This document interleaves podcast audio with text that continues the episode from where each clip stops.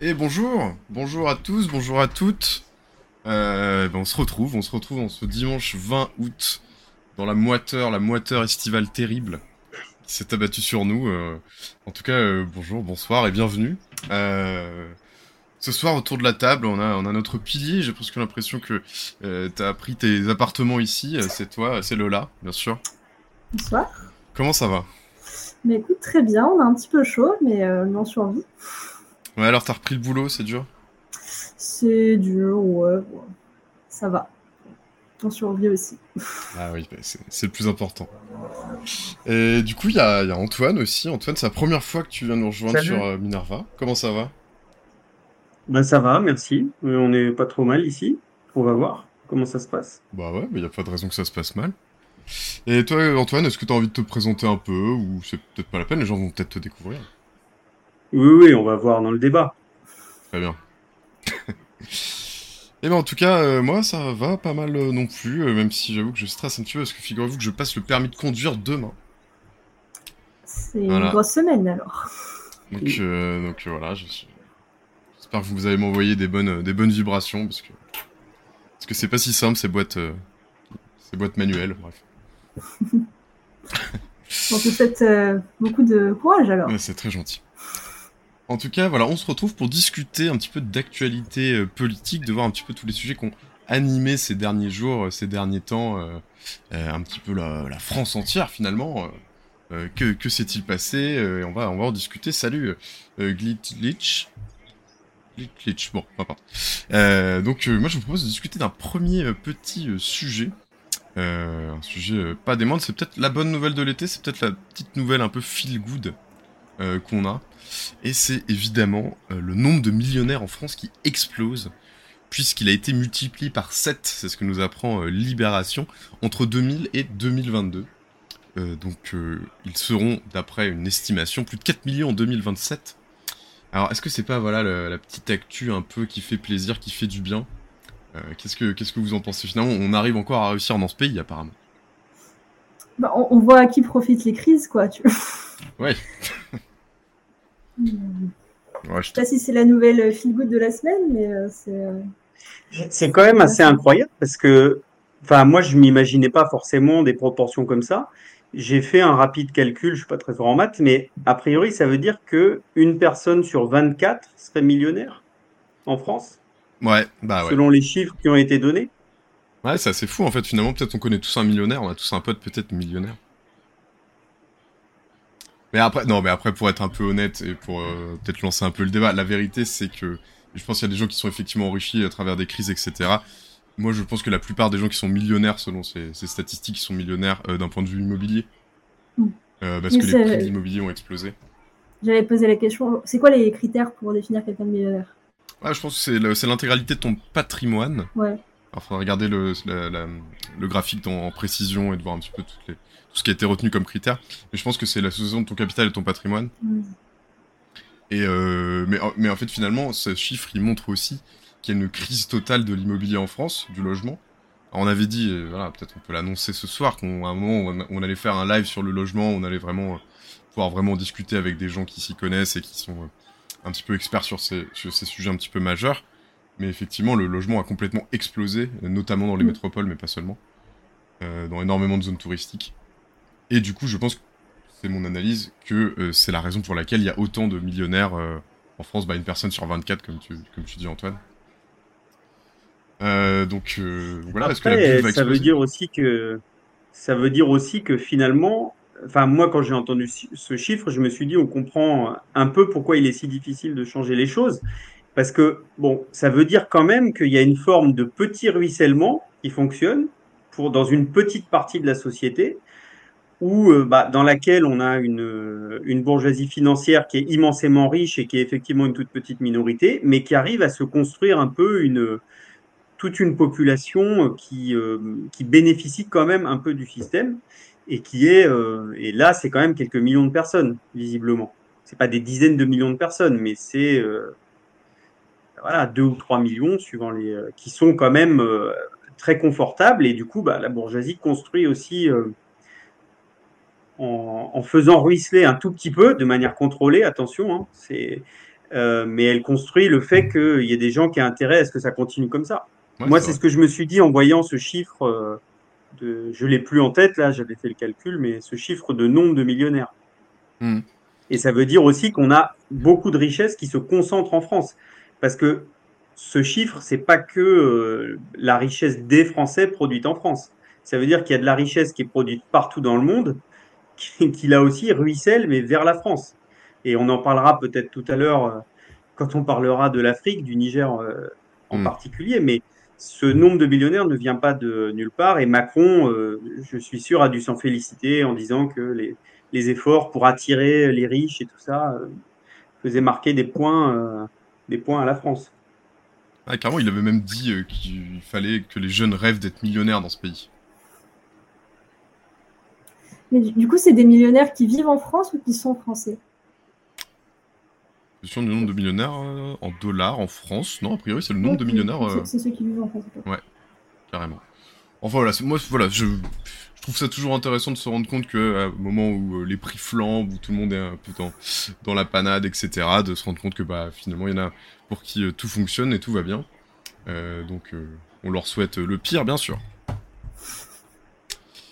Mais évidemment, c'est pas le seul sujet, c'était le petit sujet d'introduction, c'était l'apéro euh, de notre discussion.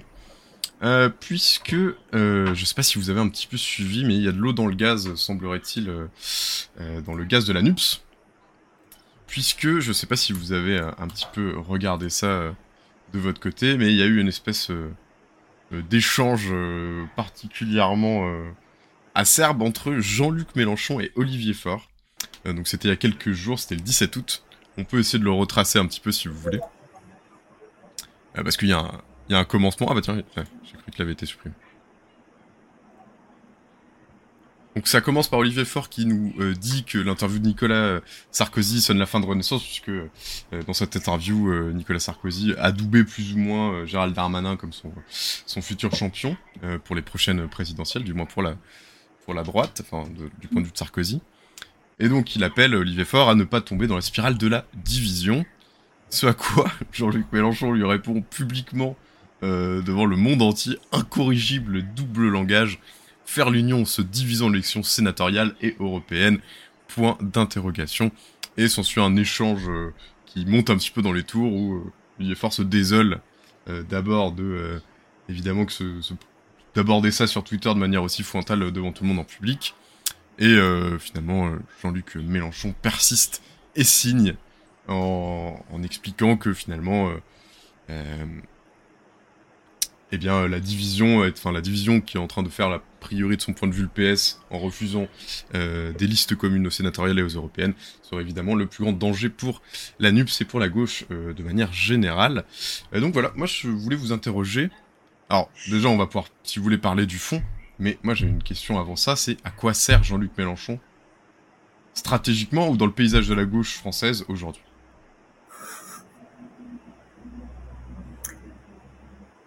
Bah, j'ai l'impression qu'il essaye euh, un peu de, se placer en grand leader euh, politique euh, de la gauche. Bon, il a plus de fonction élective, il a mhm. plus son siège à l'Assemblée nationale, mais voilà, c'est, il essaye de d'incarner un petit peu cette, cette stratégie de rassemblement qui a qui a plus ou moins fonctionné aux dernières élections présidentielles et législatives, qui, qui espérait pour les élections européennes et et pour déjà les, les prochaines euh, présidentielles, même si euh, bon, il arrive aussi en fin de carrière euh, politique bah, avec avec son âge, mais il essaye d'incarner cette figure-là.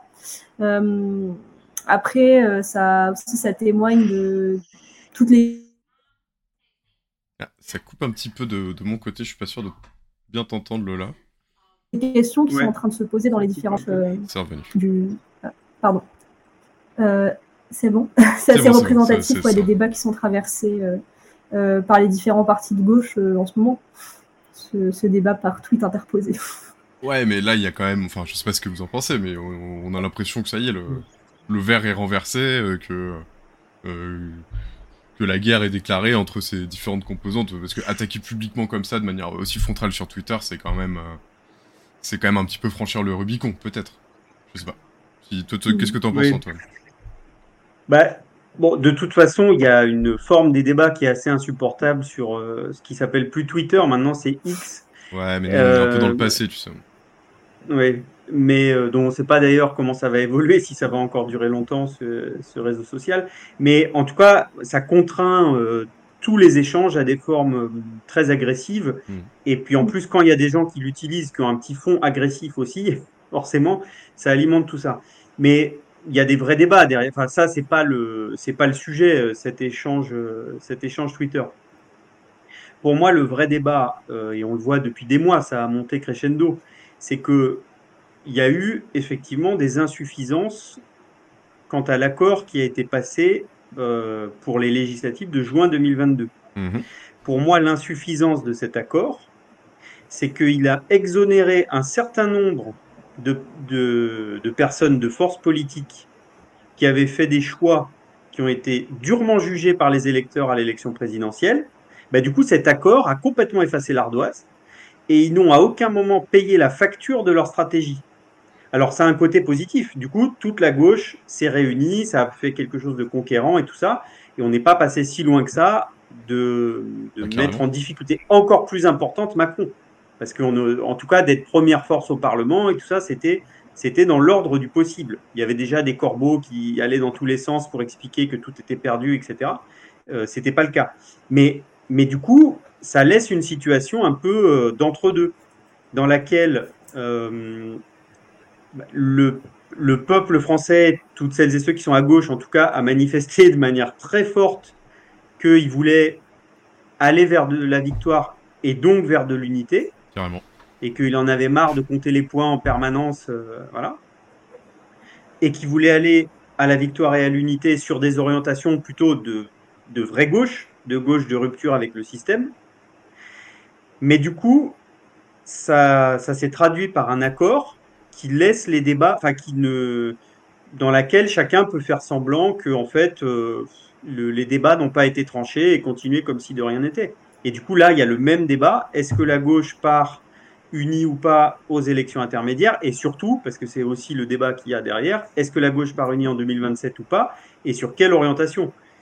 Et ça, c'est dû effectivement aux insuffisances d'un accord qui n'a pas, euh, pas tranché jusqu'au bout. Euh, l'ensemble des débats. Mais bon, ça va se, re, ça va se retrancher à l'avenir. Moi, ce qui m'énerve un peu en fait dans tout ça, c'est qu'on a des forces politiques qui sont incapables de réfléchir en adulte et de se dire. Et en fait, on a l'impression qu'ils attendent que le peuple ait euh, un, revolver braqué sur leur tempe pour euh, essayer de réfléchir un peu de manière mmh. rationnelle. tu et penses que la chaque fois une ils étaient contraints et forcés oui, tout le monde était contraint et forcé, surtout les forces qui ont fait dont les candidats ont fait des tout petits scores à la présidentielle, mais même la FI et Mélenchon, d'une certaine manière, se sont trouvés, euh, euh, se sont senti une, responsabilité qui pesait sur eux à ce moment-là. Et du coup, c'est un peu pénible qu'il faille à chaque fois attendre euh, que, le, dire, que le scrutin approche et tout ça pour que tout le monde devienne un peu, un peu responsable. Moi, c'est ce que ça m'inspire surtout. Et puis il y, a, quelques mois déjà, euh, il y avait un certain nombre de rumeurs, je ne sais pas si vous les aviez entendues, euh, concernant la création d'une NUPS 2.0, une version 2 de la NUPS, où effectivement euh, les, personnes pourraient adhérer, non pas à la FI, à ELV ou EPS ou, au Parti communiste, mais directement à la NUPS. Et ça, ça moi, je trouve que c'était quelque chose qui était assez exaltant, en tout cas qui était intéressant. Alors on peut trouver que c'était une, une, mauvaise idée, mais ça répondait à l'aspiration globalement euh, populaire de gauche de, euh, euh, de créer ce rassemblement de manière durable et un peu structurée. Mais il semblerait qu'effectivement, personne n'en ait réellement discuté et que c'est quelque chose qui soit passé un petit peu comme ça, sous le radar. Ça a été une idée lancée, je me souviens que c'était Clémentine Lantin qui en parlait, mais il y en avait d'autres. Et je sais pas, est-ce que vous, c'est quelque chose qui... Si par exemple là il y avait la NUPS V2, est-ce que vous prendrez votre carte à la NUPS ça, ça veut pas dire grand-chose si ce n'est une adhésion à, tu n'auras pas des militants de la NUPS, par exemple, je pense, euh, qui seront euh, sur le marché le dimanche bah, matin. pourquoi pas. Euh, oui, pourquoi pas, mais on sait que c'est c'est un peu en dehors de, des schémas qu'on a un peu l'habitude d'avoir des, des partis. si c'est juste une adhésion d'idées pour dire bah, il y a tant de gens en France qui sont OK pour. Bah, qui sont d'accord sur le principe d'une gauche rassemblée, pourquoi pas, mais je, je, vois, je vois pas si ça. Vois mal la chose aller plus loin que ça en termes d'organisation. Ah, tu prendrais pas ta carte, toi, j'ai l'impression. un peu trop, un peu trop gazeux peut-être. À voir, oui, c'est ça, c'est un peu, c'est un peu nébuleux pour euh, mais oui, d'ailleurs, Gilit. Oh, je suis désolé, hein. Euh, Glitchich, la crise de la NUPS, euh, au-delà, nous dit dans le chat, euh, qu'on salue bien sûr, euh, au-delà de la crise de la gauche aussi, la crise des partis traditionnels. Bah, moi je suis quand même plutôt d'accord avec ça. Je sais pas ce que vous en pensez. Après, cette histoire d'adhésion directe à un mouvement qui serait pas un parti politique, mais bon, c'est quelque chose qui, ça fait longtemps que ça traîne déjà au moment du Front de gauche, il y a dix ans. Il y mhm. avait déjà eu ce débat, est-ce qu'il faut dépasser le front de gauche et tout ça euh, Et du coup, permettre aux gens qui ne sont pas adhérents d'adhérer. Mais je trouve que c'est un peu une chimère parce que euh, bon, les gens qui veulent adhérer dans un parti politique, bon, il y a des partis politiques, tout ça. Ou alors ils peuvent dire, bah, je crée un parti ou un mouvement politique. Mais là, on est sur un, on est sur une alliance, un mouvement qui regroupe de fait, enfin, à l'heure actuelle en tout cas, un certain nombre de partis et qui regroupe aussi, et c'est la deuxième dimension, des millions d'électeurs, de citoyens qui ont envie d'agir et tout ça. Et qui n'ont pas forcément envie d'être dans un parti. Euh, mais qui n'ont pas forcément besoin d'être dans un parti, sinon peut-être qu'ils l'auraient déjà fait. Du coup, moi je pense que la question c'est plutôt quel, euh, comment dire, quel rapport euh, intelligent est-ce qu'on peut trouver entre des militants, de, des gens qui sont militants dans des partis, tout ça, qui y sont attachés, et des gens qui ont envie de s'investir sur une fois ou sur la durée. Euh, et comment en fait aucune des deux dimensions de, ce, de la NUP ou de, enfin, de ce mouvement-là, de la gauche en fait, ne, ne confisque la décision. Hmm. Parce que hum, c'est il y a deux formes de légitimité quoi. Il y a une légitimité des adhérents à des partis à dire bah nous on fait nos choix, on défend euh, un certain nombre d'options et tout ça. Et il y a aussi une légitimité des électeurs et des de, militants euh, non affiliés ou de citoyens engagés d'une manière ou d'une autre à, intervenir quoi. Et on voit bien que c'est ce qui se cherche depuis un certain temps. Il y avait eu des tentatives de primaires qui n'ont pas vraiment eu de, enfin, qui n'ont pas vraiment eu un, un, succès fou en tout cas en termes euh, électorale. Euh, il y a eu euh, des essais de mouvements citoyens. Bon, il y a des choses qui se, qui se cherchent. Mais en l'occurrence, moi j'ai plutôt l'impression que l'histoire d'adhésion directe à la NUP, c'était comme ce qui s'était fait il y a 10 ans pour le Front de gauche. C'est plus un truc que. C'est une espèce de pomme de la discorde que chacun agite. Hmm. Certains pour dire il faudrait faire ça, euh, comme la FI, parce qu'ils savent que ça va en énerver d'autres des autres partis. Euh, d'autres euh, du, du, PCF, du PS, des Verts qui l'agitent en disant attention, ils veulent transformer la NUP. Enfin, je n'ai pas l'impression que ça soit quelque chose de, de très concret, en tout cas sous cette forme-là. J'ai l'impression que c'est agité comme un prétexte par les uns et les autres. Par contre, je suis d'accord qu'il faut trouver des, des, moyens pour des, militants euh, partidaires et des, euh, et des citoyens d'agir ensemble sans que chacun ne sente sa décision confisquée par les autres. Et ça, c'est pas évident. Ouais. Ouais, mais effectivement, euh, on peut. Enfin, je sais pas. Moi, je pense que ça, ça pourrait marcher. C'est pas quelque chose qui est complètement inintéressant. Et, et, que ça pourrait créer quelque chose. Parce que, par exemple, euh, de tête, j'ai pas envie de dire de bêtises, peut-être vous me corrigerez dans le chat, ou peut-être vous, savez, Antoine ou Lola, mais il me semble que les Verts, c'est environ 12 000 adhérents. Europe Écologie Les Verts. Environ, en tout cas, c'est dans cet ordre de grandeur. Et quand tu vois qu'en face, il y a 2 800 000 millionnaires, c'est compliqué aussi. Et, peut-être que trouver des moyens un petit peu techniques, ou en tout cas des, des, espaces où on aurait envie euh, de s'investir, et une possibilité facile de s'investir, sans pour autant être dans tous ces trucs de parti, etc. Aujourd'hui, si t'as envie de prendre ta carte à la FI et que t'aimes pas Mélenchon, c'est compliqué. Euh, enfin, voilà, et, et tout... Le problème, c'est que le parti, j'ai l'impression qu'il fait en termes de structure, il est autant un repoussoir que quelque chose qui peut attirer. Et que du coup, il est. Malheureusement, j'ai l'impression que les partis politiques traditionnels n'ont pas vocation à rassembler. Parce que dans leur essence, ils sont clivants. Et ce qui est pas grave, c'est bien, c'est leur fonction. Je sais pas, j'ai encore un petit peu espoir qu'il y ait quelque chose euh, peut-être de supra-parti euh, de la gauche rassemblée qui puisse exister et qui puisse euh, donner un peu d'espoir, mais on verra. En tout cas, c'est pas, pas à nous d'en décider. Mais du coup, je vous propose qu'on passe au sujet suivant, et je sais que c'est un sujet qui te passionne, Antoine. Puisque effectivement le 26 juillet dernier, on en avait un petit peu parlé ici, mais là, je sais qu'Antoine a beaucoup travaillé sur le sujet, bien renseigné. Il y a effectivement un groupe de militaires qui a déposé le président Mohamed Bazoum et qui est d'ailleurs toujours détenu au Niger. Et donc, euh, voilà, euh, Antoine, tu voulais nous en parler. Euh, est-ce que tu veux nous dire un petit peu ce qui s'est passé et, pourquoi? Moi, je suis pas du tout spécialiste, hein, mais simplement, je me suis renseigné un petit peu et pour aussi pour que compléter mes connaissances pour qu'on puisse en discuter un peu aujourd'hui, parce que ce qui s'est passé est quand même assez important. En fait, le Niger, bon, c'est un des pays les plus pauvres du monde. Hein. Donc, euh, on a, il y a un coup d'État militaire qui survient euh, dans un environnement quand même, dans un contexte très compliqué. En fait, il y a une population qui est euh, à 80% rurale, mhm. mais il n'y a que 10% des terres du pays qui sont cultivables. Donc, on a une population qui, qui, arrive à survivre beaucoup avec avec l'élevage. Et il y a par-dessus, évidemment, la menace climatique. Parce que nous, on l'a subi en hurlant, en disant il fait 40 degrés en Espagne et tout ça. Et au Niger, c'est encore un autre débat, vous vous en doutez. Et par contre, le Niger, c'est aussi un pays qui a une population euh, très très jeune et en forte croissance. Donc du coup, on a, euh, il y a très peu de perspectives économiques et tout ça. Et donc quand vous avez 20 ans là-bas, bah, en gros, il y a vous avez aucun espoir de vous dire ma situation va s'améliorer et tout ça. Or, d'aller éventuellement pour une toute petite partie euh, en Europe, ça c'est les fameux immigrés qui sont combattus à coups de millions ou de milliards euh, par l'Union européenne. Ou, vous m'entendez?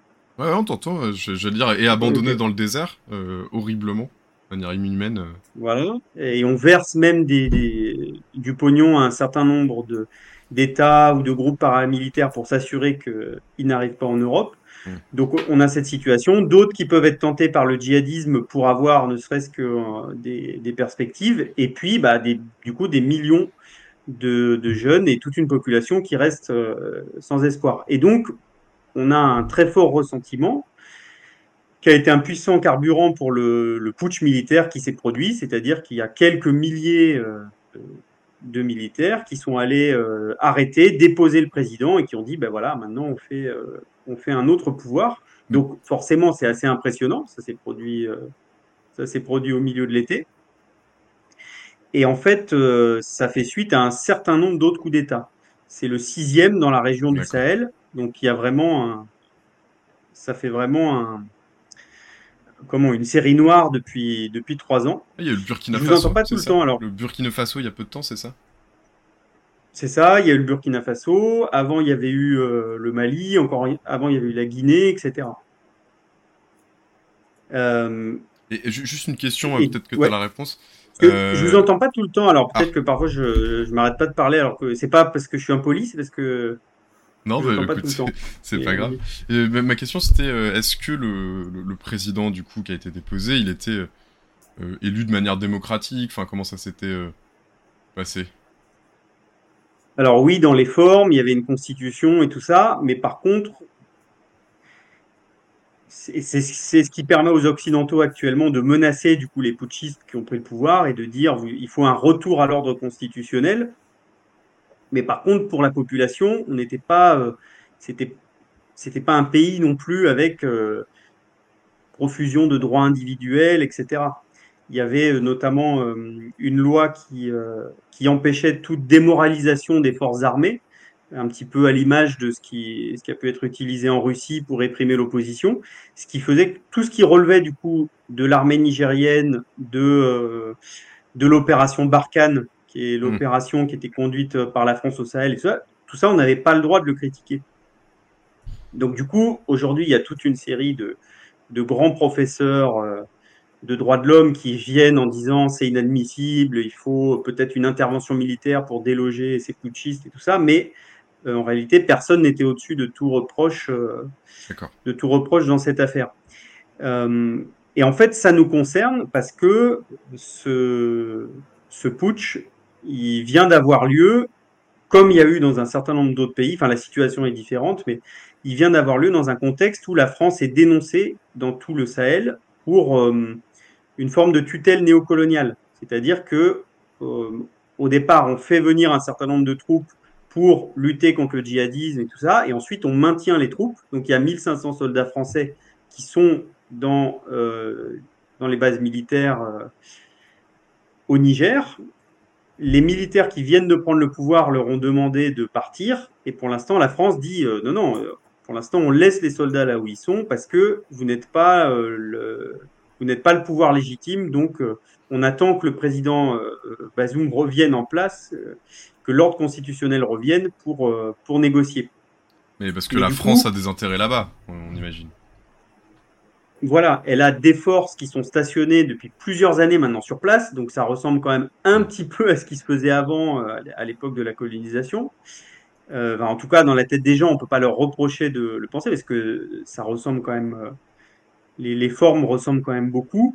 Et on a beaucoup d'intérêts sur place, notamment pour notre énergie, puisque le Niger, c'est un des, des fournisseurs importants euh, de la France pour alimenter nos centrales, euh, nos centrales nucléaires. Et alors même que le Niger a ces richesses-là dans son sous-sol, bah, on a une population parmi les plus pauvres du monde et ils n'en tirent aucun avantage. Donc forcément, ça se traduit par des explosions de colère. Là, c'est un putsch militaire qui est pas... Euh, enfin, moi, dans l'absolu, je ne soutiens a priori pas les putschs militaires et tout ça. Mais euh, il faut prendre conscience que comme ça s'est fait au Burkina et au Mali, ce putsch, il est, semble-t-il, très largement soutenu dans la population. Ouais, c'est un putsch qui, enfin, c'est populaire. À cause de ces. A priori, ils sont soutenus. Et quand il y a eu la menace, parce que la, la CDAO, la Communauté économique des États d'Afrique de l'Ouest, a menacé, avec l'appui des Occidentaux, d'une intervention militaire. Et menace toujours d'ailleurs. Il y a en ce moment des négociations et tout ça. Donc ça pourrait déboucher sur une guerre finalement d'ampleur euh, d'ampleur régionale. Il y a eu une immense euh, manifestation. les pays voisins bah, C'est ça, un certain nombre de pays voisins. Qui eux se sentent menacés peut-être euh, parce qu'ils ont le même type de régime. Et ils ont peur que ça arrive chez Oui, ils pourraient se sentir menacés. Il y a des pressions sans doute aussi des Occidentaux pour que, pour que le régime tombe.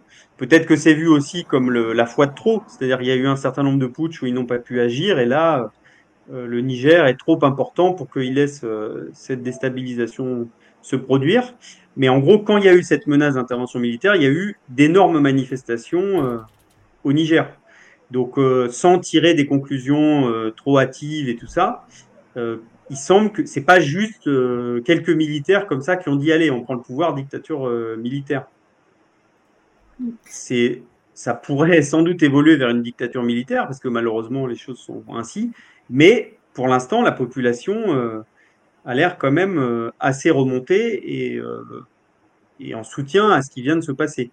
Autour du fait que maintenant ça suffit. Et quand on voit, si, vous allez regarder, parce qu'on en parle très peu dans les médias, mais si vous allez regarder un peu sur, sur France 24, sur Arte ou quelques médias qui traitent un peu de l'actualité là-bas, on voit dans les manifestations un certain nombre de slogans sur le retrait des bases militaires étrangères, par exemple. Mais alors, euh, moi, je suis, encore une fois, je suis un peu ignorant là-dessus, mais de ce que j'avais un petit peu suivi de très loin, j'avais compris que l'opération Barkhane, c'était euh, pour lutter, alors typiquement au Niger, j'avais compris que c'était pour lutter contre les djihadistes, en fait. Bon, et je, je suis pas naïf, je me doute bien que c'est euh, évidemment un truc pour protéger les intérêts français, des grandes entreprises, etc. Mais en tout cas, dans l'intention dans, un peu publique, annoncée publiquement, c'était pour lutter contre le djihadisme. Euh, euh, tout ça. Est-ce que ces gens-là sont toujours actifs d'ailleurs euh, Est-ce qu'il y a toujours des, hmm. des bandes djihadistes ah Oui, oui, bah, plus que jamais. Et puis ils pourraient profiter aussi de, de, tout ce qui est en train de se passer pour la déstabilisation, pour essayer d'encore plus progresser. Mais le problème, c'est que, bon, déjà, le djihadisme, il s'est aussi développé parce qu'on a déstabilisé un certain nombre d'États dans la région. La Libye, par exemple. Ouais, carrément. Donc en fait, avec il y a une forme d'addiction des États capitalistes occidentaux aux interventions militaires. On fait des interventions militaires, donc en fait, ça implique des tapis de bombes, ça implique des, déploiements euh, au sol et tout ça. Ce qui provoque, ce qui déstabilise du coup euh, de partout, et on dit, bah, vous voyez bien, c'est déstabilisé, donc là, il faut aller remettre de l'ordre dans tout ça et faire des interventions militaires. Bon, évidemment, s'il y a du, quand il y a du terrorisme djihadiste et tout ça, il faut le traiter. Mais le problème, et c'est la, critique maintenant d'un certain nombre de spécialistes, c'est que si on traite que sur l'aspect militaire sécuritaire, sans permettre aux gens de vivre, tout simplement. Donc en traitant vraiment les problèmes, en traitant changement climatique, en traitant les problèmes de, euh, économiques, d'agriculture et tout ça, bah en fait, il y aura forcément des gens qui vont crever la dalle et qui vont aller se retrouver euh, du côté des djihadistes parce que tout simplement, il y a des logiques aussi de, hmm. de survie et d'engrenage de la violence. Donc en fait, tout ça est alimenté quand même par une stratégie qui est complètement... Euh, parce que cette stratégie vise, à mon avis, à protéger un certain nombre d'intérêts, et puis c'est tout, en se souciant à la marge des intérêts des, populations qui vivent sur place. Et en essayant d'avoir les face à soi les interlocuteurs euh, en termes d'État africain les moins puissants possibles, pour pouvoir du coup euh, négocier dans des termes qui sont euh, satisfaisants pour les entreprises françaises et pour les intérêts français.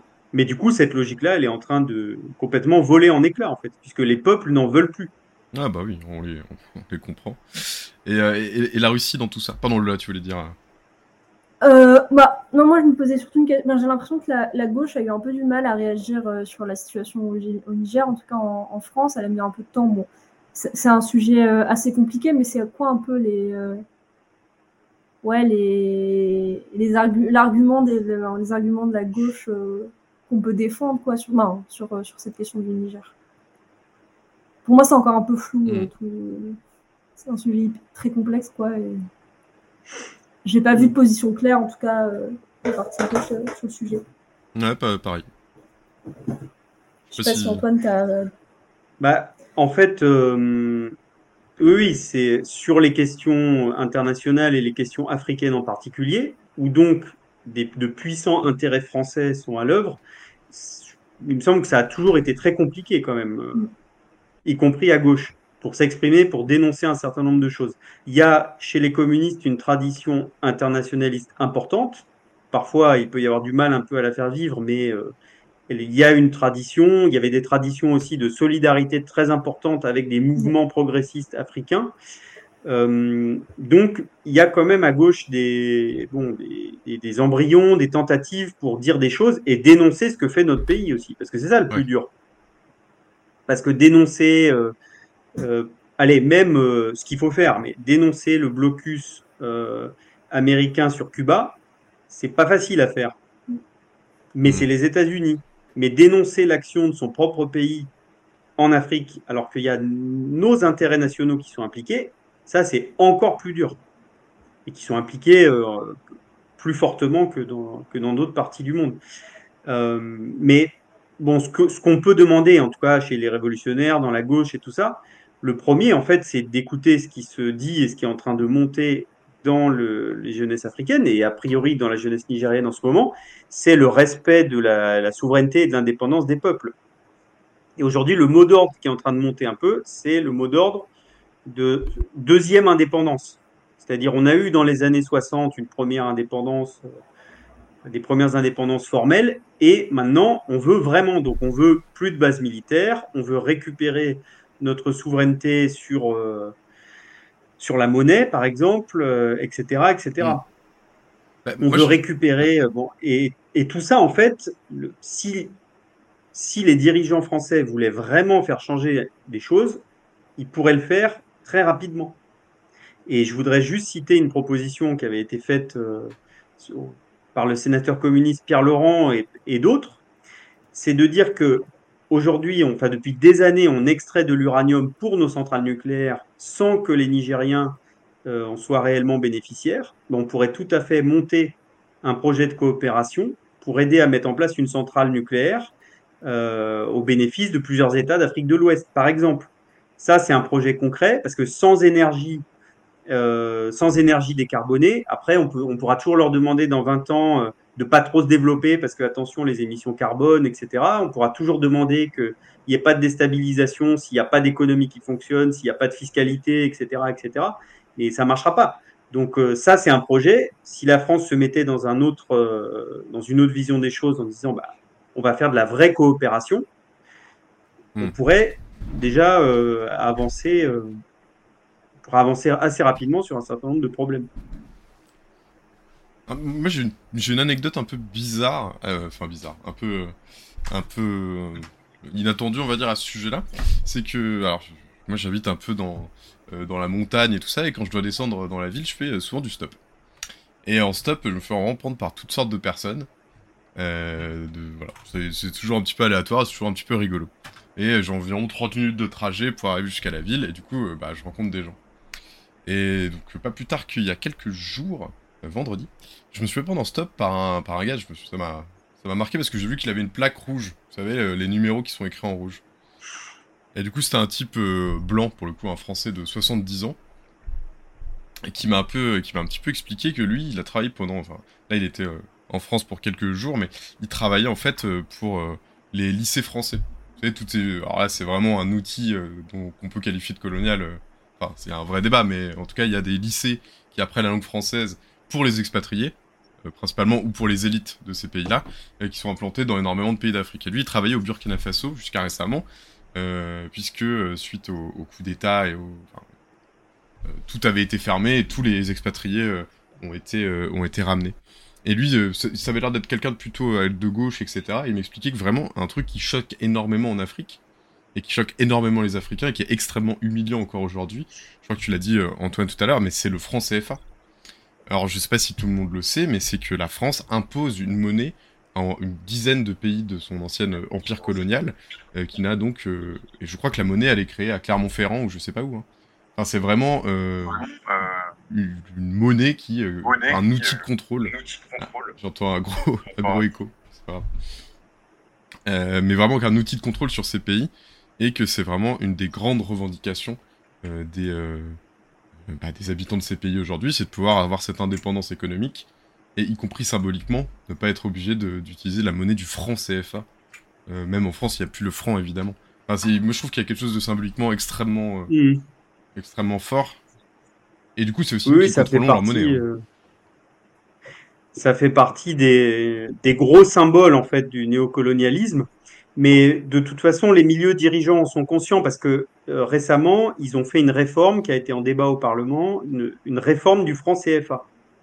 Et donc, ils vont changer un certain nombre de. Ils vont changer l'affichage et notamment ils vont changer le nom. Ça va s'appeler euh, l'écho et ils vont faire quelques ils font quelques aménagements à la marge pour justement. Euh, je crois que tout ça est censé rentrer en application à partir de 2027 pour que euh, bah, la domination puisse perpétuer, mais sous d'autres formes. Et en fait, c'est ce que euh, les milieux dirigeants. En fait, le, la droite, l'extrême droite, si demain elle arrivait aux manettes, continuerait exactement les mêmes choses a priori. Aujourd'hui, la Macronie euh, essaie de faire en permanence. C'est qu'ils essaient de déguiser les choses. Parce que tu disais, euh, Théo, tout à l'heure, ils imposent France CFA et tout ça. Oui, mais ils ne peuvent pas l'imposer formellement. Ils peuvent pas dire, bah voilà, on vient, je sais pas, euh, du colonialisme au sens où ils arrivent avec une armée d'occupation. Il dit, c'est mm. beaucoup plus insidieux que ça. Et en fait, c'est ce qui se joue aussi autour du putsch au Niger. C'est qu'ils ont besoin en permanence d'avoir des interlocuteurs qui comprennent les choses et qui, à base de pression, à base d'intérêts bien compris, peuvent euh, donner le, le plus d'illusions de, souveraineté possible aux, États, euh, aux États concernés. C'est pour ça que c'est très difficile à manier euh, pour le, les intérêts français toute cette histoire. Mais aujourd'hui, c'est en train de voler en éclats. Et je ne sais pas si vous vous souvenez, quand le Mali a dit on ne veut plus de, soldats français au Mali, il y a eu tout un débat sur est-ce que l'opération Barkhane a échoué et tout ça. Et le gouvernement a dit oh non, non, attendez, laissez faire les professionnels, tout ça, ça va se tasser. Il y a, rien n'est en danger, on, continue l'opération, mais on va la faire évoluer en se repositionnant euh, au Niger et puis de manière un peu différente. Donc en fait, euh, ils sont incapables de sortir du logiciel France-Afrique, et dès qu'il y a un événement qui remet ça en question, bah, ils essaient de trouver un petit aménagement tout pourri qui change rien. Et là, c'est ce qu'ils ont fait. Sauf que maintenant, bah, ils vont faire quoi? Si le Niger, euh, si, si finalement les putschistes ne sont pas eux-mêmes putschés et que la situation reste comme elle est, ils vont leur demander, et donc les soldats français vont bien devoir partir. Et qu'est-ce qui va se passer? On va aller où? Parce que on ne,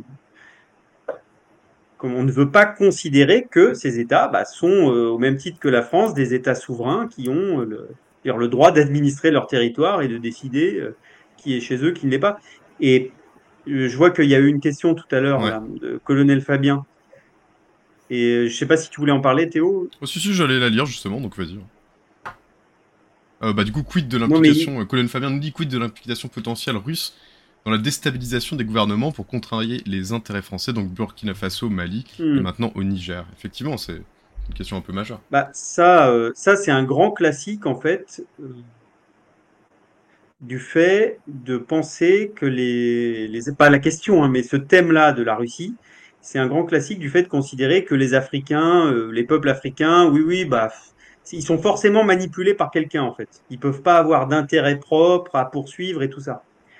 Bon, évidemment, la Russie est dans toute cette affaire. Tout le monde a bien suivi que via Wagner, aussi en direct et tout ça, dans un certain nombre d'États, la Russie essaie de s'implanter.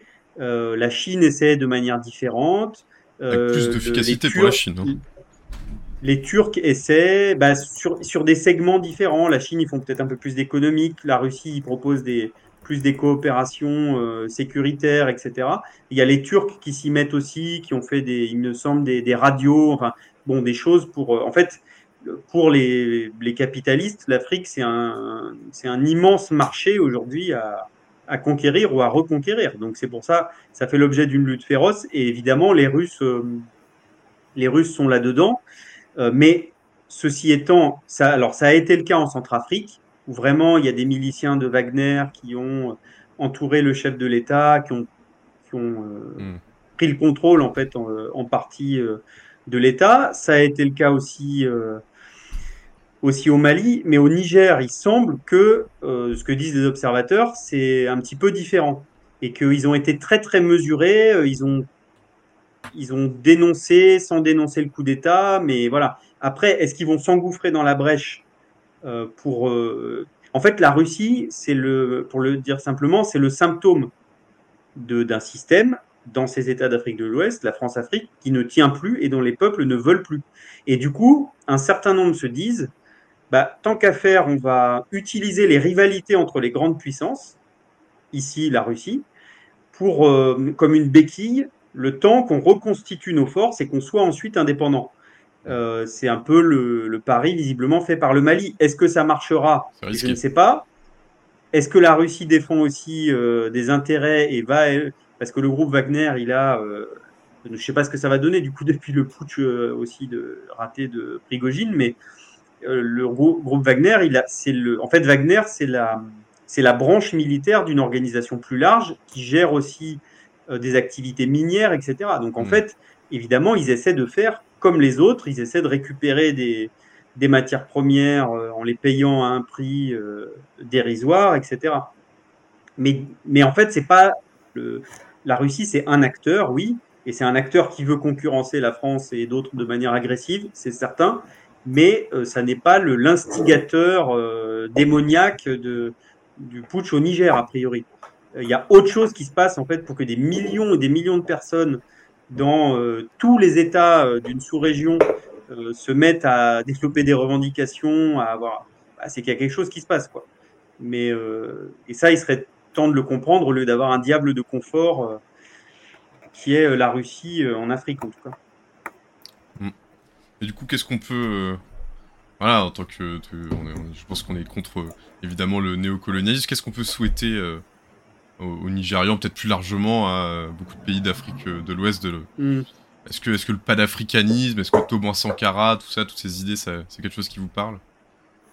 Alors, c'est au Nigérien. Il faut faire attention parce qu'il y a le Nigeria, ah qui est un pays anglophone dont les habitants sont les Nigérians avec un A et les Nigériens avec un E. C'est euh, le Niger. Tout à fait, euh, Qu'est-ce qu'on peut souhaiter? Euh, bah, Non, mais le premier, premier truc, c'est que l'émancipation des peuples est l'œuvre des peuples eux-mêmes.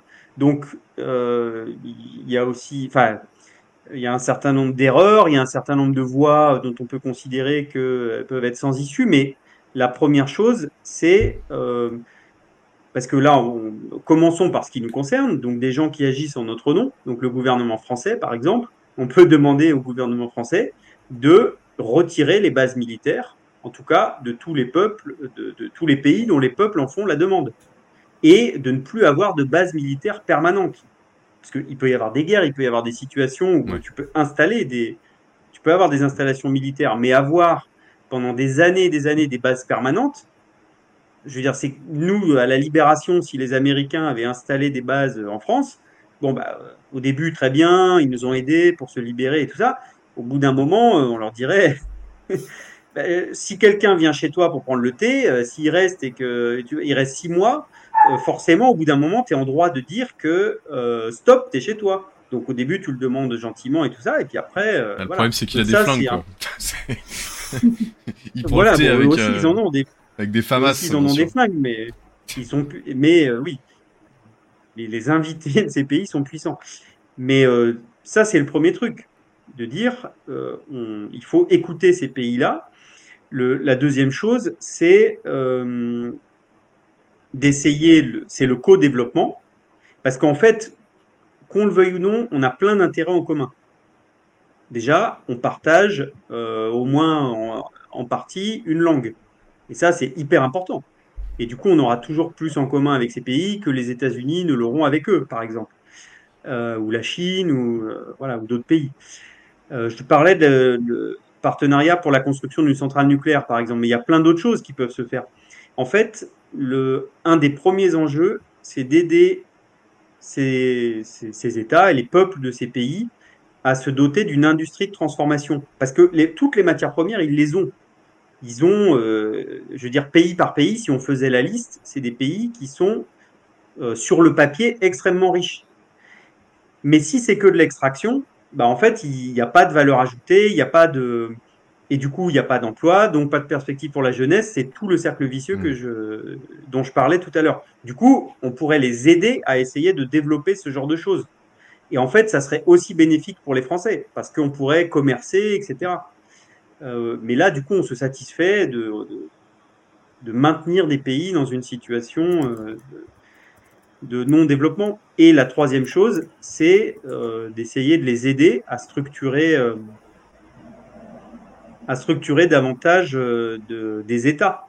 Et notamment, un des reproches qui avait été fait par un certain nombre d'États africains, c'est que les Français et les Occidentaux plus largement disaient mais oulala, pourquoi vous voulez aller fatiguer votre armée dans telle ou telle opération? On va s'en occuper. Mais non, parce que tout peuple, il aspire à exercer chez lui, euh, le, je veux dire, à garantir lui-même sa souveraineté. Ouais. Et donc ça, c'est aussi, c'est de, à la limite que l'armée française aille là-bas pour coopérer, mais pour faire bien davantage de la formation, et pas que des officiers, mais euh, très largement, euh, de les aider à mettre sur pied une fiscalité euh, plus, plus, importante qu'aujourd'hui, etc. En fait, de les aider à devenir des acteurs souverains, et selon les modalités qu'ils auront décidées, et pas euh, de débarquer en disant, euh, voilà, et dès que quelqu'un dit quelque chose, dire, euh, ah ben ça veut dire que vous n'êtes pas pour la lutte contre le terrorisme. C'est pas comme ça que ça se passe. Donc en fait, on pourrait faire un certain nombre de choses assez rapidement si on le, enfin, si on le décidait. Si on enlevait Macron et les capitalistes français du pouvoir, puisque eux, ils ne vont jamais le faire. Mais je veux dire, un, un, gouvernement français qui aurait vraiment décidé de nouer de nouvelles relations avec l'Afrique, il y aurait plein de choses à faire. Et on aurait si on changeait de, logique, on aurait des interlocuteurs qui, euh, qui seraient très intéressés par ce qu'on a à leur dire, à mon avis. Micro-parenthèse très intéressante, euh, c'est que ce que tu décris là, euh, moi, c'est ce que j'ai l'impression que les villes, et notamment les communes, font beaucoup, au travers des jumelages, notamment. Et c'est très important. Il y a beaucoup de coopérations internationales qui sont faites au travers des jumelages, et qui, alors quand, souvent quand c'est les villes de gauche, justement, essayent de développer des choses assez vertueuses en fait, sur euh, la création euh, de centrales euh, électriques, etc., dans un certain nombre de pays. Enfin, moi, je connais l'exemple grenoblois, qui est donc qui est jumelé avec toutes sortes de villes dans, le monde, et pas seulement évidemment en Afrique. Et il y avait jusqu'à jusqu'au dernier coup d'État des projets très intéressants qui étaient menés au Burkina Faso, sur le, notamment sur, sur des projets liés aux écoles et à la construction de nouvelles écoles et à la structuration de réseaux euh, d'échanges internationaux euh, super intéressants. Et mm. donc euh, voilà, finalement, il y a déjà des acteurs qui commencent un petit peu à le faire, mais évidemment, au niveau de l'État, les intérêts des capitalistes, comme tu le dis, sont bien trop, bien trop importants pour qu'ils s'engagent véritablement dans, dans, cet effort de transformation. Mais, mais voilà, je sais pas si euh, Lola, t'avais quelque chose à, dire sur le sujet particulièrement Non, ça va. Très bien. Eh ben, en tout cas, si ça vous convient, on peut passer au sujet suivant. C'est un sujet très intéressant, et d'ailleurs, ça, ça donnait le, le, titre de ce live, euh, dont je ne suis pas peu fier, on va pas se mentir. C'est notre cher David, David Lisnard, qui est euh, maire, maire de Nice, figurez-vous, maire mmh. Les Républicains de Nice, et euh, il, nous, il, nous, apprend dans une formidable interview au point qu'il va proposer une aide psychologique et juridique aux victimes de la tyrannie woke. Alors voilà, c'est un peu un moment, je pense, un peu introspectif, un peu de... On, va réfléchir tous ensemble dans le chat, n'hésitez pas à nous dire ce que la tyrannie woke vous a fait subir. Je, sais pas si toi, Lola, est-ce que la tyrannie woke t'a traumatisé de quelque Ah oui, je, je, je, n'endors plus, hein, euh, vraiment, c'est terrible. enfin, mais en vrai, voilà, c'était un peu pour la petite blague. Peut-être il euh, y a des gens qui sont vraiment euh, traumatisés par euh, la tyrannie woke, j'en sais rien. apparemment, effectivement, dans ce pays, si on dit que Michel Sardou c'est de droite, tout le monde pète un câble alors que tout le monde le sait, ça va. Enfin bon. Non, la, vraie question que je voulais vous poser, parce qu'en vrai, c'est une vraie interview assez intéressante, parce que David Nissar, c'est pas n'importe qui. C'est un personnage politique qu'on connaît un tout tout petit peu, qui est pas encore très très connu du grand public, mais il est vachement connu des élus puisque c'est le président de l'association des maires de France. Et du coup, euh, on peut dire que c'est un type qui a un énorme euh, réseau euh, qui est qui est assez connu en tout cas dans le milieu des élus, puisqu'il y a beaucoup d'élus en France, d'élus locaux. Et, et, du coup, en fait, dans cette interview du Point, ça parlait de pas mal de choses et ça parlait notamment de sa volonté à lui de s'imposer de s'imposer en fait dans le débat public français, euh, notamment euh, au sein de la droite. Et du coup, c'est un peu, euh, vous savez, comme dans pour les gens qui aiment bien les jeux vidéo, comme dans Smash Bros, un, nouveau challenger arrive. un nouveau challenger is coming. Et on a l'impression que voilà, monsieur, monsieur Lisnard essaye de tirer son épingle du jeu. alors, je vais vous mettre le lien de l'interview juste après dans le chat si ça vous intéresse. Bon, faut être abonné au point, donc ça vous risque de péril. Mais voilà, il veut apparemment s'imposer dans le jeu de la, droite française, donc entre Vauquier, entre Le Maire, entre Darmanin, euh, récemment adoubé par Sarkozy. Et donc voilà, moi je voulais savoir un petit peu ce que vous en pensiez, alors au-delà un petit peu de la blagounette, parce que c'est vraiment stupide cette histoire de la victime de la tyrannie woke, euh, mais de... Bah, je sais pas, ce nouveau challenger qui, arrive sur le, terrain de la droite, est-ce que c'est une... On va vivre une nouvelle guerre des droites Moi je croise les doigts, mais... Euh, mm. voilà, je sais pas ce que, ce que vous en pensez de ça. Bah, j'ai l'impression que Nice et la région PACA, c'est un peu un laboratoire pour les, euh, les dirigeants des Républicains et de, la, et de la droite un petit peu, un petit peu dur en France. Euh, on voit Eric Ciotti, on voit Christian Estrosi, qui était ancien maire de Nice, ancien président de la région PACA. C'était aussi voilà, le territoire de Mario Maréchal Le Pen, etc. C'est pas Carole Delga aussi? Carole Delga, non, c'est pas PACA, c'est ah euh, Occitanie, euh, tout ça. Mais, euh, mais euh, ouais, c'est un peu un, voilà, par un, un ancrage historique et un, un, un électorat qui, qui, depuis plusieurs années, se radicalise à droite, on va dire. Qui voilà, un ancrage fort et des territoires historiques pour, pour le RN et pour les Républicains. Mais ouais, Nice, c'est quand même un peu un laboratoire là-dessus de dirigeants nationaux, quoi, de, euh, principalement euh, des, euh, des républicains. Euh, c'est pas une, c'est vrai que c'est pas une petite ville et elle a un intérêt stratégique en tout cas pour pour pour ce, ce camp politique là. Euh, après moi je connais pas moi forcément bien le monsieur ah, qui est contre la, la tyrannie woke, mais mais c'est vrai qu'il a une position très stratégique en étant président de l'association des, des maires de France.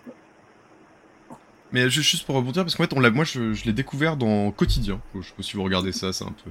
Bref, c'est quand même intéressant des fois. Et, euh, il, y avait une militante écologiste, je me souviens plus qui c'était, c'était euh, Camille Etienne ou pas, mais en tout cas quelqu'un qui défendait euh, des positions écologiques assez radicales, une personne jeune. Et lui, il avait été vraiment, c'était une masterclass de paternalisme. C'était incroyable où il rigolait, il disait oui, non mais oh là, le, le, progrès technologique va nous sauver et tout ça. Et c'était hyper inquiétant de voir le président des maires de France dire des, enfin, des, imbécilités pareilles. Euh, et surtout de, finalement dire bah on n'a qu'à rien faire et faire confiance aux entreprises pour créer des machines anti-CO2 ou je sais pas quoi. Enfin c'était un peu lunaire. Et euh, je sais pas toi tu le connais un petit peu Antoine euh? Ouais, je le connais pas plus que ça. Jusqu'ici, j'avais vu quelques-unes de ses prises de parole, mais comme président de, des maires de France, donc bon, c'est plutôt, euh, comment dire, c'est moins clivant comme prise de position la plupart du temps. Mais là, moi, quand j'ai regardé un petit peu ce qu'il a dit, j'ai envie de dire rembourser déjà, parce que c'est encore un qui fait du mauvais cosplay de Sarkozy, et c'est ridicule. Ça devient l'été dernier, je sais pas si vous vous souvenez, il y avait Darmanin qui avait fait un truc pendant l'été, je sais même plus ce qu'il. Ah oui, il y avait le, fameux euh, imam avec qui, euh, d'ailleurs, il y avait des relations, enfin, qu'il connaissait d'avant, qu'il avait poursuivi, qu'il était allé chercher en Belgique pour le ramener en France, pour le réexpulser hors de France, etc. Bon, ben là, j'ai l'impression que c'est un petit peu la même chose. Ils essaient tout ce qu'ils peuvent trouver pour, pour que pour qu'on parle de. Donc là, c'est ça. mais moi, ce qui m'a choqué, c'est que hum, il a, il a dit bon, tyrannie woke, et il a dit c'est un macartisme renversé. Bon, et il faut utiliser évidemment le fait qu'en France, euh, pas grand monde ne sait, euh, enfin, le détail de ce qu'a été le macartisme pour utiliser ce genre de terme. Parce que c'était donc les années 50, c'était dans la guerre froide, et c'était les États-Unis qui pourchassaient, euh, et, notamment le sénateur McCarthy, qui pourchassait tous ceux qui, de près ou de loin, pouvaient avoir des sympathies réelles ou supposées d'ailleurs euh, communistes, et pas seulement d'ailleurs, puisqu'il y a eu 7000 euh, fonctionnaires américains notamment qui ont démissionné ou qui ont été révoqués pour euh, donc pour ça, pour des motifs politiques, mais aussi pour homosexualité, consommation de drogue. Donc ça a été un grand un grand tribunal. Mais en fait, surtout moi, ce qui me choque là-dedans, c'est que le macartisme, c'était une utilisation de l'appareil judiciaire et policier pour faire une, une répression d'État. En fait, là, au contraire, donc déjà, c'est un peu ridicule de comparer tout ça à une polémique sur un festival de plage à Cannes, parce que c'est ça qui s'est passé. Ah, c'est ça. Il y a eu une polémique. Le fait original. En fait, oui, oui, en fait, il y a eu. Enfin, ce qu'il cite, c'est qu'il y a eu une polémique avec un rappeur qui a été invité dans un festival de plage à Cannes, et que le planning familial et nous toutes ont dit euh, que ce rappeur avait été accusé de violences sexistes et sexuelles. Ouais euh, et que donc il n'avait pas à se produire, etc. Et qu'il y a eu toute une polémique. Et c'est suite à cette polémique, qui, enfin c'est à partir de cette polémique qu'il euh, parle de tyrannie euh, woke. Et en fait là, au contraire, contraire du macartisme, Linard, il, il, ne dénonce pas l'utilisation de la police et de la justice comme aux États-Unis dans les années 50. Il appelle à l'aide en disant attention, c'est pas comme ça que ça se passe. Après, évidemment, dans une société démocratique, je pense qu'on est tous d'accord pour dire que les choses doivent se régler par des enquêtes réellement indépendantes, des procès, que la défense doit avoir des droits et tout ça. Mais il peut pas, l'INAR peut pas faire comme si il n'y avait pas une lutte de très longue haleine pour dire que tout ça, pour les, les violences sexistes et sexuelles, n'existe pas, en tout cas pas suffisamment, et que justement c'est l'objet du, c'est l'objet du problème. Hmm. Euh, voilà. Et moi, le dernier truc que je voulais dire là-dessus, c'est que euh, c'est euh, comment dire, c'est toujours la même chose. Ici, ce personnage, pour se faire une, une carrière nationale, il utilise ce terme-là et tout ça à, partir d'un fait particulier, et il monte sur, il ressort présomption d'innocence, les grands principes et tout ça, mais on a l'impression que c'est toujours dans un sens. Et c'est toujours que pour protéger certaines catégories, mais pas d'autres. Euh, donc euh, voilà. Et quand il y a eu, parce que c'était il y a que quelques mois, et il est quand même, ce monsieur est quand même président d'une grande association et tout ça. Quand il y a eu un délégué syndical de Verbaudet qui a été euh, devant son gosse kidnappé dans une, dans une camionnette, frappé, gazé, etc. par des barbouzes, qui étaient, il semble, au service de la direction de l'entreprise, euh, on l'a pas entendu pour dire euh, attention. Euh, voilà, donc c'est toujours la même chose finalement. C'est tyrannie dès lors qu'il y a certains, certains qui sont attaqués et tout ça. Et par contre, dans l'autre sens, c'est on n'entend pas les mêmes pour dénoncer la tyrannie patronale, par exemple, en l'occurrence. Bah, c'est dès que ça dénonce finalement la tyrannie qui les concerne, la tyrannie qui les arrange, la tyrannie qui est la leur en fait et l'ordre social établi euh, qui les arrange bien et qui, qui, est tout à fait confortable pour eux. C'est ça qui, ça qui les énerve un petit peu. Mm. Mais euh, je sais pas, là, s'il y avait une nouvelle euh, guerre des droites, parce que c'est tout à fait possible, hein, c'est même hautement probable, Toi, ce serait qui ton champion, Lola? Tu serais plus Team Le Maire, Team Darmanin euh, Et pourquoi pas Team euh, hein Non, Team personne, hein, mais. Euh, mais y a, en tout cas, il y a des bruits de couloirs. De couloirs je sais pas, je suis pas, je suis pas dans les couloirs concernés, mais tu as quand même Darmanin qui, qui s'impose, en tout cas en, successeur de, de Macron pour les prochaines présidentielles. Euh, on voit qu'il fait partie de ceux qui sont restés euh, après le remaniement. Euh, il est quand même un, voilà, un, pilier du gouvernement depuis, de Macron depuis quelques années, malgré les millions de choses qu'on lui reproche. Quoi. c'est vrai que c'était un peu un étonnement après la, après la, mort de, le meurtre de Naël, qui sont encore là. donc ça témoigne bien en tout cas de, de, de l'importance qu'il a dans ce gouvernement et qui est, je pense, plus plus encore plus importante que qu'on peut croire, même s'il est vraiment un poste très euh, très très stratégique. Et moi, j'ai l'impression qu'en tout cas, ce sera le, le, successeur potentiel euh, de Macron, en tout cas sur euh, sur les élections. toi, tu le vois plutôt Darmanin plutôt qu'Edouard Philippe, du coup. Ouais, c'est un peu les deux, les deux qui se profilent. C'est vrai qu'Edouard Philippe, là, il est bon, il se met en retrait et en même temps, il essaye de, d'attiser un petit capital sympathie euh, dans, différentes interviews, médiatiquement en tout cas, euh, même s'il est beaucoup plus en retrait euh, sur le plan, le plan politique. Mais il apparaît un peu comme celui qui n'a pas fait grand chose. qui n'a pas fait des choses qu'on peut frontalement lui reprocher, même si c'est le cas, mais comme quelqu'un d'un peu en territoire neutre, en tout cas pour, pour Macron. Mais c'est vrai que d'un, je sais pas si ça passera Darmanin, mais euh, il, se profite quand même comme ça. moi, je l'espère pas.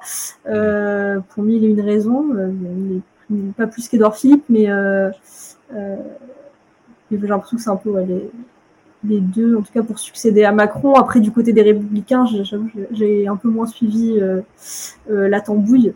mais je ne sais pas s'ils arriveront à se dégager sur une élection, sur les prochaines présidentielles, vraiment en termes électoraux. Ouais, bon, en tout cas, c'est Laurent Wauquiez qui, a très très mm. envie d'y aller. Euh, on l'a bien vu, mais en, vrai, pour nous, la gauche, ce qui nous arrangerait, c'est qu'ils envoient le plus mauvais, quoi. Oui, c'est ça. Et c'est ça qui, est notre favori. Moi, je me dis que l'Istar, on, tient, on tient quand même un candidat intéressant. Il a l'air assez chaud dans, dans les bêtises. Hein. Mais Darmanin est, probablement le plus mauvais, quand même. Heureusement, je pense que euh, Lola a raison. Euh, Darmanin, pour l'instant, s'affirme comme celui qui n'a euh, pas la main qui tremble. Après, c'est assez difficile à dire parce que, bon, à gauche, les choses se font peut-être plus euh, au grand jour et tout ça. Bon, à droite, il y a mm. quand même toute une partie du débat qui nous échappe mm. parce que c'est dans des, des, des, cercles assez fermés et dans des comment dire dans des, des clubs très sélects que c'est pas, c'est pas en direct sur Twitter quoi. Qui se deal. voilà, voilà. A priori. Ouais. Ouais, je, en tout cas, c'est quand même. Euh, moi, je, moi, Darmanin, il m'émeut vraiment, c'est le Charles Pasqua du pauvre, vraiment. Hein, c'est. Il essaie de faire un cosplay de Charles Pasqua depuis des années et j'ai l'impression qu'il échoue lamentablement. Quand il dit à Marine Le Pen oh, Je vous trouve un peu molle, Marine Le Pen. Ouais, c'est quand même pas. Non, je sais pas. Moi, je trouve que l'incarnation, elle est quand même vraiment pas là, mais bon. Oui, mais euh, c'est ce que je crois que c'est Lola qui disait ça à l'instant. Euh, le fait qu'il euh, n'ait pas, euh, qu'il pas bougé de son siège suite au meurtre de Naël, c'est quand même assez remarquable. Ouais, c'est remarquable. Parce que, je veux dire, normalement, dans une démocratie normale, mais même en France, il y a quelques années, il survenait un fait comme ça, où il y a une preuve pratiquement irréfutable, où tout le monde est au courant et tout ça. La première chose à faire, c'est le, le ministre responsable démissionne. Surtout quand c'est le ministre qui a euh, mis tous ses efforts pour essayer d'interdire qu'on filme l'action des policiers, mm. souvenez-vous, et surtout quand le même euh, a fait des blagues euh, macabres sur les, sur les morts par la police, c'était Cédric Chouviat, où il avait dit, je, quand j'entends parler, où il avait même nié d'ailleurs le terme de violence policière. Et en fait, cette personne-là, parce qu'il a une certaine force de caractère peut-être, je sais pas, et puis parce que je, par un, quelque chose que je ne m'explique pas. Personne ne va lui demander des comptes. C'est vrai.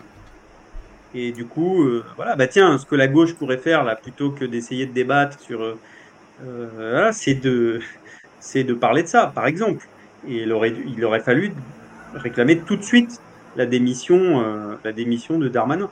Tout cas, nous, nous l'avions fait à nos révolutions. Souvenons-nous, c'était une de nos, grandes revendications. C'était évidemment la démission de Gérald Darmanin, l'ignoble Darmanin, bien sûr. L'histoire s'en souviendra. Il n'a pas démissionné, mais c'était important. Non, mais c'était important d'appeler à, à, ce fait-là, que c'était quasiment un préalable à la, au retour au calme en France. c'était la démission de ce, ce personnage de, triste, de triste augure. moi, j'avais été un peu étonné que la gauche s'empare pas directement de cette revendication qui était assez simple, assez rassembleuse euh, et qui pouvait vraiment euh, avoir un, écho populaire quoi, de la démission d'Armanin après le mort de J'étais très étonné que ça n'émerge pas euh, assez spontanément. Et je trouve ça assez dommage que ça n'a pas été parce que je pense qu'on a, il y avait un truc à, en tout cas à, tirer, à, développer là-dessus. Euh, il est encore, ouais, c'est vrai que le fait qu'il soit encore là, ça, ça montre vraiment sa, stabilité et son point d'ancrage euh, pour Macron. Euh. Mais, mais, même lors du remaniement, si j'ai bien suivi tous les faits, les petits bruits de couloir, etc., qui, ont été rendus publics par la suite, c'est qu'a priori, Darmanin, il a fait carrément la tronche de ne pas avoir été nommé Premier ministre. Hein. C'est que, en tout cas, dans son entourage ou lui-même, il il y avait beaucoup de gens qui pensaient qu'il allait devenir Premier ministre après Elisabeth Borne. Ce qui euh, dénote quand même de, certaines... enfin, ça aurait été, vous imaginez, justement après les émeutes et après euh, l'assassinat de Naël, que Darmanin devienne Premier ministre, le message, message envoyé aurait été... Euh, Catastrophique. Mais, lui-même, ou ses proches en tout cas, pensaient que c'était possible. Ce qui laisse quand même un petit peu à, à, mm. deviner l'ambiance générale dans le gouvernement sur, disons, leur capacité à accepter des choses. Mm oui, mais Macron veut, Macron veut beaucoup trop garder la main sur euh, la suite. Hmm. il va pas faire, euh, bon, il va pas refaire les mêmes erreurs que d'autres ont fait et tout ça. Donc il va pas. Euh, et il a toujours nommé. Enfin, il avait commencé avec Édouard Philippe. C'est pas passé loin que les choses lui échappent. Et après, il a nommé que des premiers ministres qui ne devaient leur existence médiatique, politique que à lui. Ouais. Donc avec Castex et Borne. Donc a priori, il va pas faire l'erreur de nommer quelqu'un qui a des prétentions. Euh. Puis il reste 4 ans, hein, c'est long. Il peut se passer euh, beaucoup de choses euh, d'ici les prochaines présidentielles. Et véritablement, je, pense que ça va être assez passionnant à suivre cette guerre des droites qui s'annonce. Parce qu'elle va, mm. être, va être terrible, elle va être sanglante. Il y a les il y a les, il y a il y a comment, il y a un peu l'arrière-garde avec Sarkozy, un certain nombre de, de trubillons comme ça qui essayent de revenir. Il y a Darmanin au milieu, il y a Le Maire qui en, veut énormément. Il y a évidemment Laurent Wauquiez qui ronge son frein depuis des années euh, et euh, nous qui nous embête beaucoup dans, pour les, les gens qui sont d'Auvergne-Rhône-Alpes. Mais il n'est pas en prison, là, parce qu'il a escroqué quand même euh, plusieurs centaines de milliers d'euros, là, plusieurs millions, non? Bah, Ça va ces fameux dîners euh, dans des châteaux et tout ça. Euh. Bah, on verra, il y aura peut-être une suite judiciaire, mais c'est vrai qu'on commence à avoir de moins en moins d'espoir là-dedans parce que. Non, ah oui, enfin, présomption d'innocence. Ah oui, c'est vrai. c'est vrai. Non, il est extraordinaire. Euh, je sais pas si vous saviez, juste une micro-parenthèse, c'est qu'il finance les permis de chasse des jeunes de la région. Et je pense que c'est la seule région à faire ça. En plus, c'est complètement débile, parce que ça coûte vraiment pas cher de base, un permis de chasse. Enfin bref, c'est c'est vraiment du pur populisme à 100%.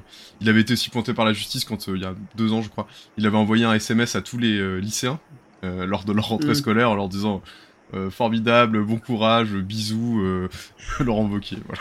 Smiley wink wink. Il, a, il a assez peu de limites, ce, ce monsieur-là. Enfin bref, nous, nous verrons bien un petit peu ce que ça donne. on arrive doucement un petit peu, j'ai l'impression que on arrive un petit peu vers la, fin de ce live, mais il c'est un certain nombre de petits sujets. Moi, j'ai vraiment pas pu m'empêcher euh, de vous... Euh, de vous remettre, je sais pas si vous l'aviez vu, et si vous l'avez pas vu, je serais encore plus content de vous la faire découvrir, mais je pense que beaucoup de gens l'ont vu.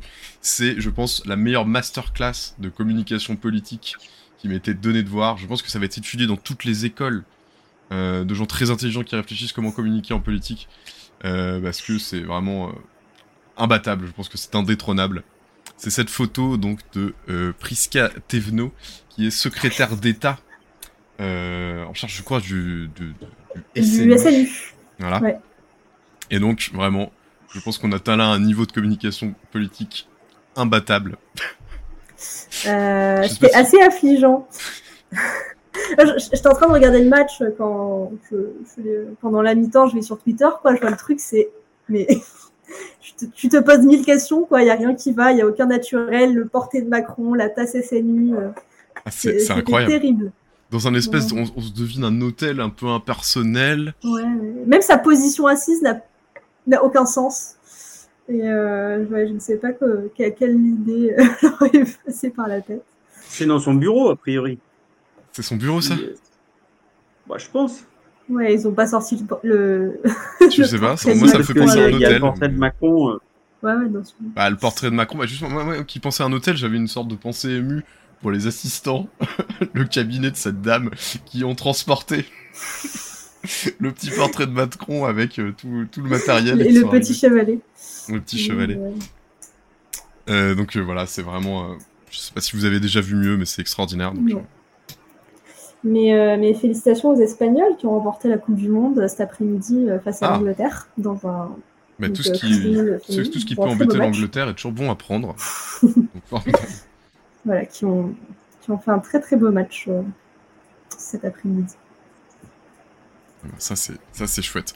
Mais et du coup oui c'est un petit sujet annexe. Je voulais en parler. J'ai pas forcément l'image. J'ai pas eu le temps de la, la récupérer. Vous avez peut-être vu aussi sur Twitter, enfin sur X, euh, qui avait de nombreuses, enfin de nombreuses, il y avait au moins une députée qui euh, se plaçait en, montrant euh, du coup à la France entière, elle a dû prendre beaucoup plaisir à faire ça, qu'elle est en train de, manger une énorme côte de bœuf.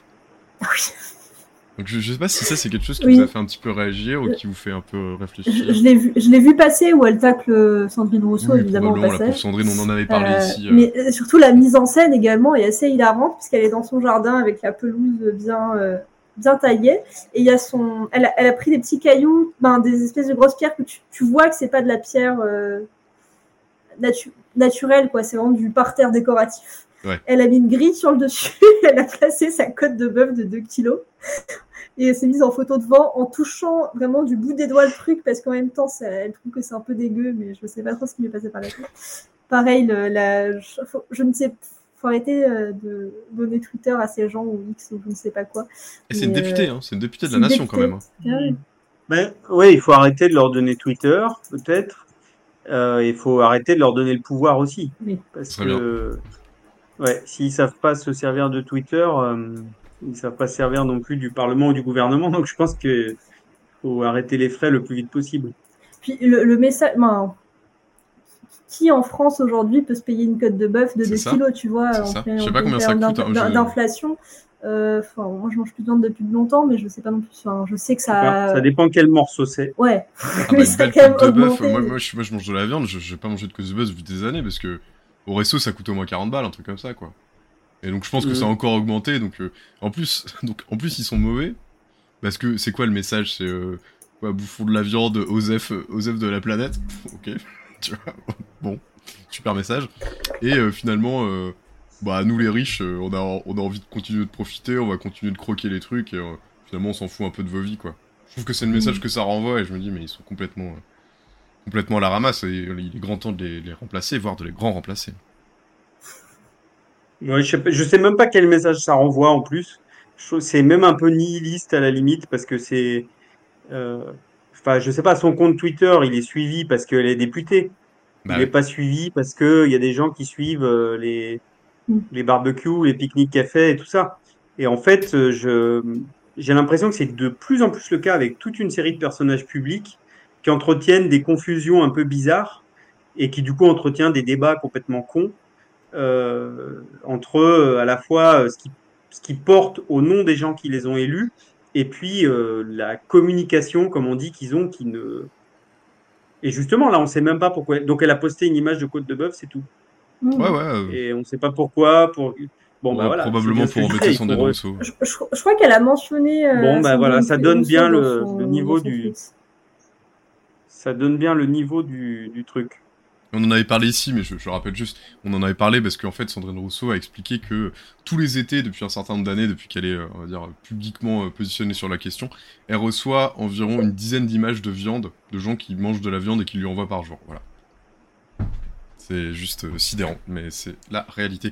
Et j'avais oublié une petite actu, j'aimerais quand même vous la partager, parce que je sais pas si vous l'avez vu, parce qu'on parlait d'Armanin tout à l'heure, c'est que Michael Youn, Michael Youn, aka Fatal Bazooka bien sûr, nous hier dans un, spectacle, a affiché le numéro de téléphone, a priori privé, on sait pas trop, de Gérald Darmanin sur scène en, disant c'est ma petite contribution à la politique française, allez lui dire ce que vous pensez de lui.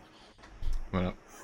Et, euh, quand t'arrives au point où Michael Youd euh, commence à faire des dingueries euh, pour embêter le gouvernement, bah ça c'est c'est quand même aussi un signal un petit peu faible du ras-le-bol général, je crois qu'on qu'on vit par rapport à tout ça. Mais euh, je... La question, c'est comment il a eu son numéro C'est vrai. peut-être, euh, oui, je sais pas. Peut-être c'est un fan du Morning Live, euh, on ne sait pas. mais du coup, on se dirige tranquillement vers la fin de ce petit échange. Peut-être un dernier petit sujet qui n'est pas si petit que ça en réalité, mais effectivement, on en avait déjà parlé la dernière fois. C'était la venue de Médine euh, c'était la venue de Médine euh, aux universités euh, d'été de Europe Écologie Les Verts et du coup de la France Insoumise qu'on a appris un tout petit peu plus tard parce qu'il n'y avait pas encore le programme quand on en avait parlé la dernière fois. et c'est surtout le, tombereau de, de, suspicion. Et là, Antoine, tu disais tout à l'heure la tyrannie inversée et finalement que la présomption d'innocence allait jamais. Enfin, mm. là, il y a une présomption de culpabilité autour de Médine qui serait donc antisémite euh, par rapport à un jeu de mots euh, effectivement probablement malheureux sur Rachel Kahn.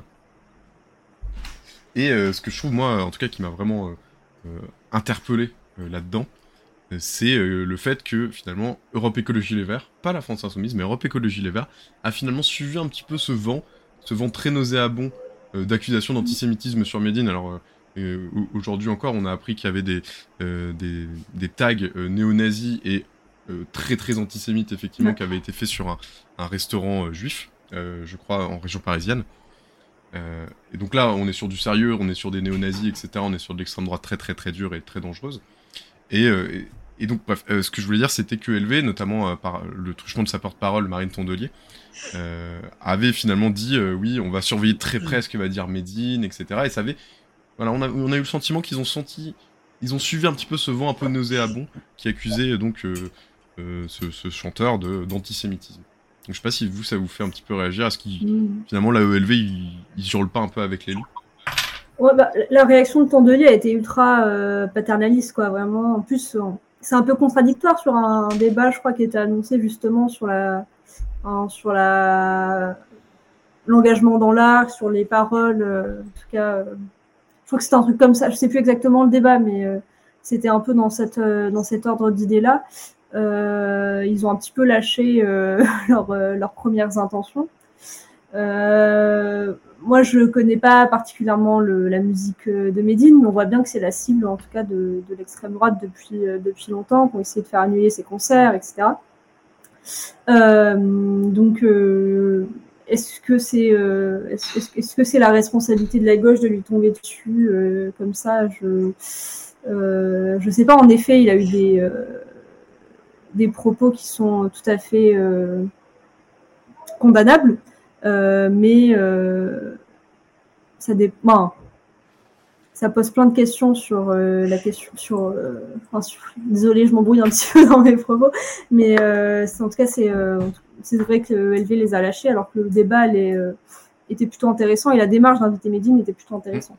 on l'avait salué ici et, et, pour le coup Rachel Kahn on le rappelle qu'une figure on va dire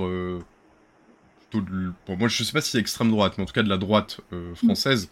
Ah euh, ça avait été révélé il y a quelques, quelques années dans des journaux d'investigation qu'elle avait plusieurs fois déjeuné avec Marine Le Pen. Euh, dont je dis pas que Marine Le Pen est antisémite, mais évidemment que dans le FN et le, Rassemblement national, il y a une essence d'antisémitisme latente, ne serait-ce que parce qu'on rappelle que c'est un parti qui a été fondé par des SS. Donc euh, évidemment qu'il y, a une identité antisémite euh, profonde et raciste. Mm. Mais euh, sur, sur Médine, parce que moi j'ai pas suivi tout de suite la polémique et donc évidemment comme à chaque fois on sait pas d'où elle a démarré, qui a lancé le truc et tout ça. et moi je suis, comme Lola, hein, je n'ai pas écouté toutes les chansons de Medine, ni toutes ses prises de parole depuis dix ans, etc. Donc, je n'ai pas la certitude de pouvoir euh, toutes les partager. J'ai lu euh, quelques trucs que je que je partage pas particulièrement, euh, tout en considérant que Medine a priori est un artiste du, du champ du progrès social, de la gauche et tout ça, enfin, a priori, hein, aux dernières nouvelles, qui défendait plutôt les opprimés et tout ça, tout en pouvant avoir aussi des, des prises de position que je peux euh, ne pas partager. Mais là, en l'occurrence, on va rappeler Linard, mais où est la présomption d'innocence et le refus du lynchage médiatique? Parce que avec ce genre de logique, euh, moi, il y a des choses qui ont été, un certain nombre de choses qui ont été dites dans euh, Charlie Hebdo, par exemple, que je ne partage pas. Maintenant, est-ce que je, moi, je, politiquement, je me bats pour qu'on soit dans une société dans laquelle Charlie Hebdo, Médine et tout ça puissent s'exprimer librement sans craindre à aucun moment pour leur vie, pour leur santé, etc., sans être harcelés, euh, oui. Euh, et après, s'il y a des propos qui sont contestés et tout ça, ben, il, y a, euh, il y a la justice, il y a un certain nombre d'outils pour le faire. Exactement. On rappelle évidemment que là, quand l'antisémitisme tombe sur le coup de la loi, il n'a pas été condamné pour ces choses-là. Bah non, mais enfin, pas que je sache, mais a priori, du coup, pour lui, par contre, on peut faire le, le tribunal populaire, euh, tout ça. Euh, et je ne sais pas, moi, je ne peux pas prêter de crédit en fait à cette polémique, alors que euh, on a connu, enfin, toute la France a quand même été témoin, à moins que je me trompe, du fait qu'il y avait un candidat qui était Éric Zemmour, qui appelait à la télé en direct à la déportation de masse de millions de citoyens français. Bon, et ça n'a posé de problème à personne, enfin à personne, notamment toute une partie des gens qui font euh, les grands chevaliers blancs aujourd'hui, euh, de lui caresser la tête, de l'inviter partout, euh, de, le, de le monter en épingle, d'en faire la star et tout ça. Alors qu'il proposait la déportation de masse. Pas, il y a eu un propos, etc., qui a été de travers et tout ça, mais c'est un militant de la déportation. Il le dit. Mmh. Il le revendique dans son programme. Donc, donc voilà, on ne peut pas être à ce niveau de malhonnêteté et la gauche, au-delà de propos euh, de Médine euh, que les dirigeants de la gauche peuvent partager, ne pas partager, voire même euh, condamner ou combattre, avec lesquels débattre politiquement, on peut pas, enfin, on peut pas comme ça livrer en pâture pour une petite respectabilité médiatique un artiste issu des quartiers populaires et qui a été d'un certain nombre de combats et qui a pu faire des erreurs aussi sur lesquelles il a dit, euh, j'ai vu plusieurs sujets où il a dit que voilà, il, il voyait peut-être aujourd'hui les choses autrement, etc. Je pense qu'on ne hmm. peut pas faire ça et que c'est c'est une erreur. Carrément. Bon, bah, je crois qu'on partage, euh, on partage ce constat. Bon, euh, il est déjà 19h23, il fait encore euh, plus de 30 degrés euh, chez moi, par exemple, je sais pas pour vous. donc on arrive tranquillement à la fin, à la fin de ce live. effectivement, vous avez bien fait par message, vous m'avez rappelé qu'on voulait, qu'on s'était dit un petit peu avant, qu'on voulait envoyer un message de soutien, alors à notre toute petite échelle, mais simplement un message de soutien et, et d'amour au journal L'Humanité, qui s'est vu cambrioler ses, ses locaux hier soir. Donc on, voilà, on voulait envoyer ce petit message, je crois que Lola et Antoine sont d'accord avec ça, de dire qu'on les soutient, évidemment que c'est c'est terrible ce qui leur arrive et que euh, si vous le souhaitez, il euh, euh, y, a, y, a, une caisse de soutien qui a été montée et qu'il est possible de voilà de, partager pour leur donner un petit peu des sous parce que je crois qu'énormément de leur ah bah super, ça a été mis dans le, dans le chat, énormément de, de, matériel, notamment informatique, a été volé ou bah oui, a été volé. Et donc c'est terrible pour un journal très important pour la gauche française. Et du coup, comme on arrive à la fin, c'est toujours le moment où on donne un petit peu de force, un peu de courage euh, pour les semaines à venir, euh, dans, cette chaleur euh, terrible et avec la rentrée qui arrive à grands pas. dans très peu de dodo, comme on dit. et du coup, voilà, c'était peut-être un peu le moment de se faire des petites recommandations culturelles.